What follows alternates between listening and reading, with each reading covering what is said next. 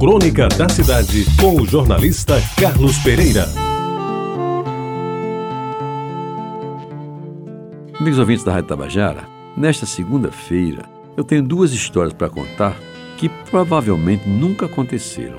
A primeira é do mestre Fernando Sabino, um dos grandes cronistas de todos os tempos no Brasil, que em 1976, numa deliciosa crônica, nos repassa o que podia ser pior e que eu tento resumir nas seguintes linhas. Vejam bem, João era um otimista inveterado, que se reunia com outros amigos todas as sextas-feiras no final da tarde, no boteco lá no Rio de Janeiro. Ao ouvir dos circunstantes as notícias sobre tragédias coletivas, fatos desagradáveis ou simples acontecimentos mundanos, João sempre tinha uma explicação. Podia ser pior. Assim foi quando um colega de bar lhes contou que a filha de um amigo tinha batido o carro e tinha quebrado um braço. Podia ser pior se ela tivesse quebrado a cabeça. A casa do Miguel foi arrombada, informou Antônio, ao que João, otimista, ele sempre dizia: podia ser pior se ele tivesse sido sequestrado, e assim por diante. Certo dia, um deles chegou e foi logo contando a tragédia que abalou seu bairro.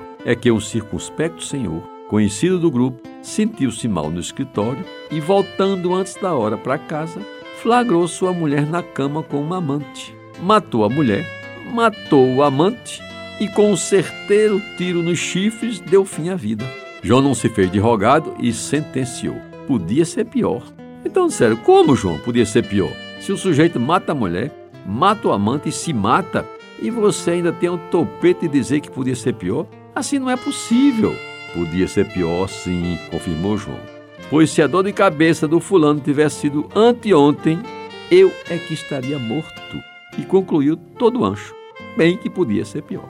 Amigos ouvintes, a segunda é a história do Tricê. Eu já contei uma vez aqui que vou repetir hoje. Essa história me foi contada ainda quando eu estudava no Liceu Paraibano, e aí já se vão mais de 60 anos. Dizia-se que uma mocinha casadoira começara um namoro meio quente com um rapaz da sociedade paraibana. Pois bem, o moço à medida que o tempo passava, tentava a todo custo avançar o sinal e, demonstrando o maior interesse em se casar com a jovem, pedia-lhe que lhe desse uma prova do seu amor, deixando-lhe atingir certas partes do corpo dela, até então nem sequer imagináveis. Ao que ela, muito candidamente, respondia: Não se preocupe, meu querido. Quando a gente se casar, vou lhe fazer um tricê que você jamais vai esquecer. Ele evidentemente cada vez mais curioso, andou pesquisando sobre o assunto, tentando saber o que era o tal do tricê, e ninguém soube lhe dar informação a respeito. Enfim, resolveu se casar e, na noite da lua de mel, em um hotel da cidade, preparou-se para o evento tão ansiosamente esperado. Enfiou-se numa banheira, com uma garrafa de champanhe na borda, pronta para no devido tempo ser acionada. Pelas instruções, ele a esperaria na banheira e ela somente se entregaria a ele após ter tomado um bom banho de chuveiro, ter colocado o melhor perfume de francês da época, um Chanel número 5, e vestido um peignoir preto transparente, bem atrativo. Ele na banheira a aguardava ansioso, quando finalmente ela se aproximou. Eis que, vejam bem, escorregando na borda molhada e ensaboada, caiu e bateu com a cabeça na quina da banheira.